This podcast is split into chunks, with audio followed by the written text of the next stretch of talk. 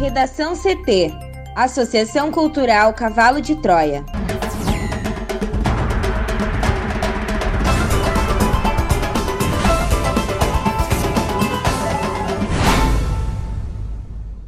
Agora, no Redação CT. Mulher que denunciou companheiro por cárcere privado após fingir dores e ir ao hospital em Alvorada está grávida. Aziz aceita tornar público o conteúdo de perícia de celular de Dominguete e mensagens indicam citação de superfaturamento de vacina antes de suposto pedido de propina. Senador aponta falsificação em documento usado pelo governo federal para explicar compra de vacina Covaxin.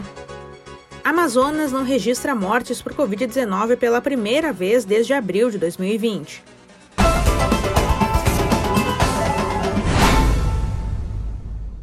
Eu sou a jornalista Amanda Hammermiller, este é o Redação CT, da Associação Cultural Cavalo de Troia. Céu ensolarado em Porto Alegre, temperatura é de 19 graus. Boa tarde. O predomínio será de sol em todo o Rio Grande do Sul nesta quarta-feira. Na capital, as temperaturas chegam aos 21 graus. A previsão do tempo completa daqui a pouco. Mulher que denunciou companheiro por cárcere privado após fingir dores e ir ao hospital em Alvorada está grávida. Mais informações com a repórter Juliana Preto. E a mulher que foi ao hospital na noite de domingo e denunciou estar sendo mantida em cárcere privado pelo companheiro está grávida.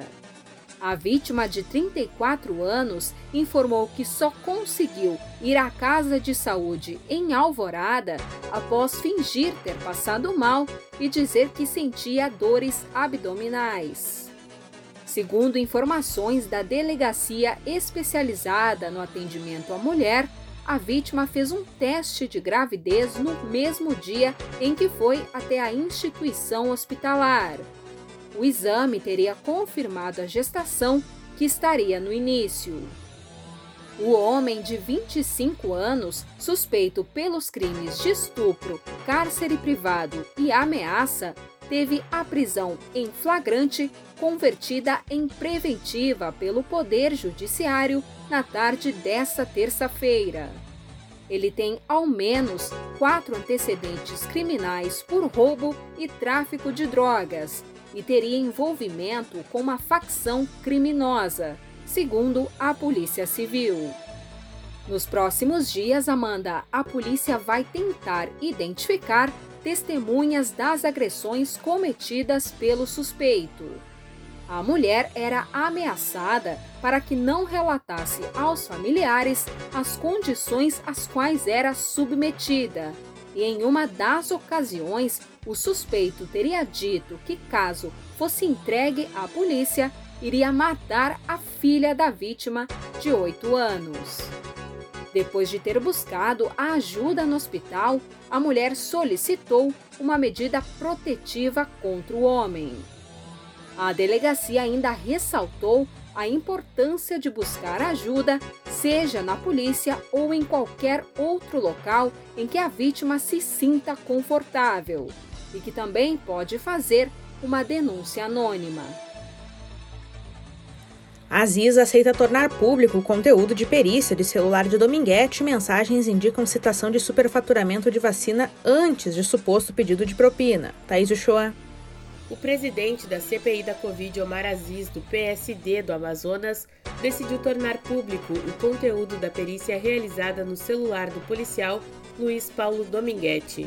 A medida foi realizada durante depoimento de Dominguete ao colegiado na semana passada, quando confirmou ter recebido pedido de propina para fechar contrato com o Ministério da Saúde ao oferecer vacina da AstraZeneca.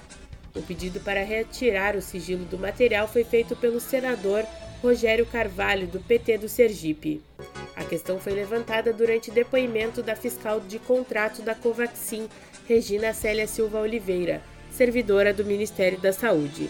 A perícia foi feita no celular de Dominguete após o policial exibir durante a sessão da CPI um áudio do deputado Luiz Miranda, dos Democratas do Distrito Federal, supondo que se trataria de uma negociação de vacinas pelo parlamentar, o que foi desmentido depois.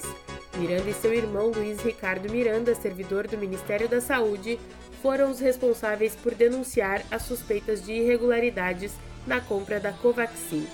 Na ocasião, senadores questionaram a possibilidade de a gravação ter sido plantada para desqualificar as denúncias dos irmãos Miranda.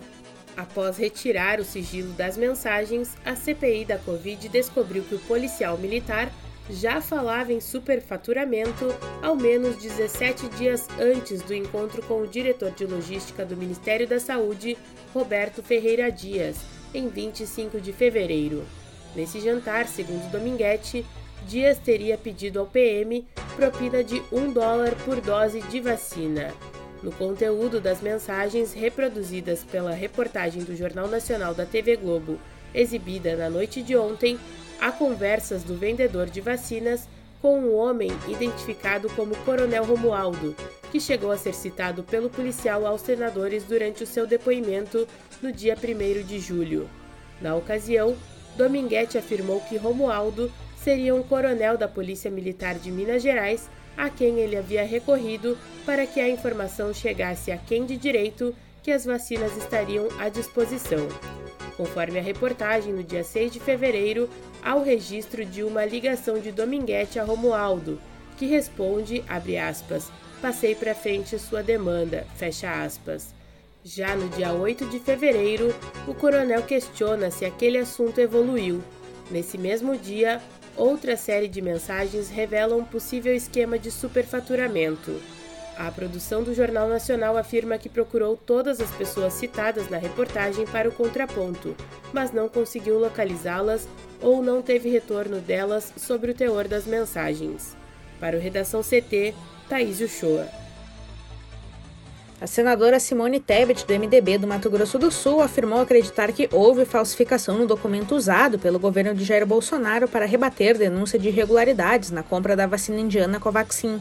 A CPI da Covid, a senadora identificou nesta terça-feira 24 erros na chamada invoice, uma fatura com os dados do pagamento apresentada pelo ministro Onyx Lorenzoni no dia 23 de junho, quando ameaçou processar os denunciantes. Com uma imagem no documento, Simone apontou erros de grafia, de inglês e falta de informações na nota fiscal que teria sido enviada pela Precisa Medicamentos ao Ministério da Saúde para a compra da vacina em março deste ano. Entre os erros apontados por Simone, a marca e logotipo da empresa estavam apresentados desenquadrados. Segundo ela, eles não estavam alinhados em alguns pontos, como se fosse uma montagem. Simone também demonstrou erros de grafia da língua inglesa como Prince, que seria príncipe no lugar de price, que seria preço. No documento também estava escrito airport e não airport. Não é uma mistura de português e inglês. Outras inconsistências estavam na diferença no número de doses de vacinas de um campo para outro, a falta de dados bancários e assinaturas e autorizações. O documento foi divulgado pela primeira vez pelo servidor do Ministério da Saúde, Luiz Ricardo Miranda, e seu irmão, o deputado Luiz Miranda, do Democratas do Distrito Federal, como prova de que havia irregularidade na compra da Covaxin. Na versão apresentada pelos dois, a invoice previa pagamento antecipado de 45 milhões de reais por 3 milhões de doses da Covaxin, o que não estava previsto no contrato fechado entre o Ministério da Saúde e a Precisa Medicamentos, que é a intermediadora do negócio. Pelo acordo, o pagamento só deverá ser feito após o Brasil receber a vacina, o que ainda não ocorreu. Outro ponto levantado pelos irmãos é de que a empresa destinatária do pagamento é a Madison Biotech, uma offshore sediada em Singapura que não consta no contrato. Segundo a Precisa, a empresa é ligada ao laboratório indiano Bharat Biotech, fabricante da Covaxin. No dia 23 de junho, Onyx e o assessor da Casa Civil e a secretária executiva da Saúde, coronel Elcio Franco, fizeram um pronunciamento no Palácio do Planalto no qual acusaram o servidor do Ministério da Saúde e o seu irmão, deputado, de forjarem o um documento para sugerir irregularidades. Segundo Franco e Lorenzoni, o governo havia recebido duas versões da nota fiscal, mas nenhuma delas correspondia à que havia sido apresentada pelos irmãos Miranda. O documento apresentado pelos irmãos, no entanto, consta no sistema do Ministério da Saúde. O Ministério da Saúde fechou o contrato de compra de 20 milhões de doses do imunizante em 25 de fevereiro deste ano pelo valor de 1,6 bilhão de reais. Cada dose vai custar 15 dólares, que é o maior valor dentre os imunizantes adquiridos pela pasta. Durante a sessão da CPI, a senadora questionou se a Madison teria produzido um documento com tantos erros de inglês. Segundo Simone, o erro mais grave foi em relação ao número de doses. A quantidade expressa na nota fiscal era diferente em dois campos do documento. Procurados pela reportagem do Estadão Conteúdo para explicar os erros apontados pela senadora, Onyx e o Ministério da Saúde não responderam aos questionamentos. Amazonas não registra mortes por Covid-19 pela primeira vez desde abril de 2020. E o Amazonas não registrou nenhuma morte por Covid-19 pela primeira vez desde 1 de abril de 2020. A informação foi confirmada pelo Boletim Epidemiológico Diário emitido pela Fundação de Vigilância em Saúde do Estado. Esses dados são acompanhados diariamente pelo consórcio de veículos de imprensa, junto às secretarias de saúde dos estados. O consórcio tem os dados desde 18 de março de 2020. E nesse mês, o Amazonas só teve óbitos nos dias 24 e 31. De 2 de abril em diante do ano passado, apenas dois dias permaneceram zerados nos registros, 25 de junho e 6 de novembro, quando os dados não foram divulgados pela secretaria local. Esses dados não representam quando os óbitos e diagnósticos de fato ocorreram, mas sim quando passaram a constar das bases de dados oficiais dos governos. Já no começo do ano, em janeiro, o Amazonas passou por uma grave pane no sistema público de saúde, com falta de oxigênio nas redes públicas e privadas. O estado bateu o recorde de 2.786 mortes em um mês. Já no início de julho, a Fundação de Vigilância em Saúde indicava uma estabilidade com a taxa de transmissão em 0,98, ou seja, a cada 100 pessoas doentes, outras 98 são infectadas. As taxas abaixo de 1 indicam queda no número de casos. Apesar da aparente melhora, o número de casos continua alto 500 confirmados diariamente. Em média, são 25 hospitalizações por dia e por isso o estado permanece com risco moderado para a infecção e mantém suas restrições de circulação.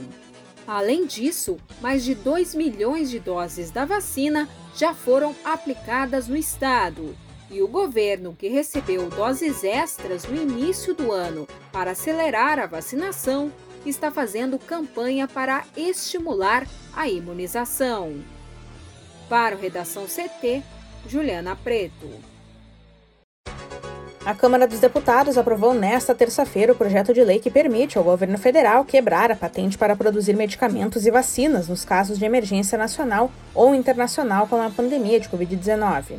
Por causa das mudanças feitas pelos deputados, a matéria retorna ao Senado para votação. O texto havia sido aprovado pelos senadores no dia 29 de abril. De acordo com o substitutivo aprovado do deputado federal Aécio Neves, do PSDB de Minas Gerais, o detentor da patente ou do pedido dela, caso ainda não obtida, receberá o valor de 1,5% do preço líquido de venda do produto associado à patente até que seu valor venha a ser efetivamente estabelecido. Os deputados rejeitaram uma emenda feita por Borgas, do PT do Rio Grande do Sul, que pretendia mudar várias regras no procedimento, como um limite máximo de 3% de royalties após a definição do preço.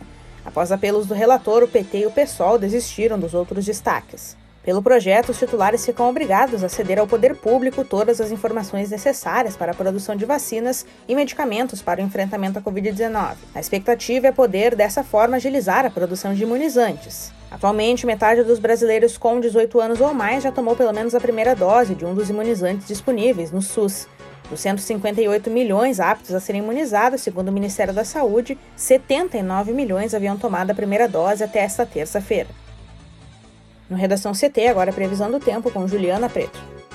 E a quarta-feira será de sol em todo o Rio Grande do Sul, devido ao bloqueio atmosférico que tem deixado o tempo firme no território gaúcho. A temperatura manda segue em elevação, diferentemente da umidade relativa do ar, que fica baixa em praticamente todo o estado, exceto no litoral. Conforme a SOMAR Meteorologia, as cidades da faixa leste e da região serrana amanheceram com nevoeiro, assim como ontem. E entre a madrugada e o início da manhã de hoje, teve geada em Caçapava do Sul, na campanha, e em Vacaria e São José dos Ausentes, ambos na Serra. Esse último município, inclusive, registrou a mínima do RS, de 3 graus. Já a máxima de 26 está prevista para Vicente Dutra e Novo Tiradentes, cidades localizadas na região norte. Aqui em Porto Alegre, a máxima deve ficar em 21 graus e a previsão é de sol entre nuvens. E o tempo segue firme em todo o Rio Grande do Sul, também na quinta-feira, com sol à tarde, o que ajuda a elevar ainda mais a temperatura. A máxima do dia pode atingir 27 graus e deve ser registrada novamente em Novo Tiradentes. A tendência é que esse tempo firme fique até a virada da quinzena de julho, quando retorna a chuva. A temperatura vai seguir em elevação e a chance de geada fica mais baixa. Confira a charge de hoje de Guilherme Peroto no nosso portal redacão.cavalodetroia.org.br. Redação CT. Apresentação Amanda Hammermiller. Colaboração Juliana Preto e Thaís Uchoa. Uma produção da Associação Cultural Cavalo de Troia com apoio da Fundação Lauro Campos e Marielle Franco. Próxima edição na sexta-feira. Boa tarde.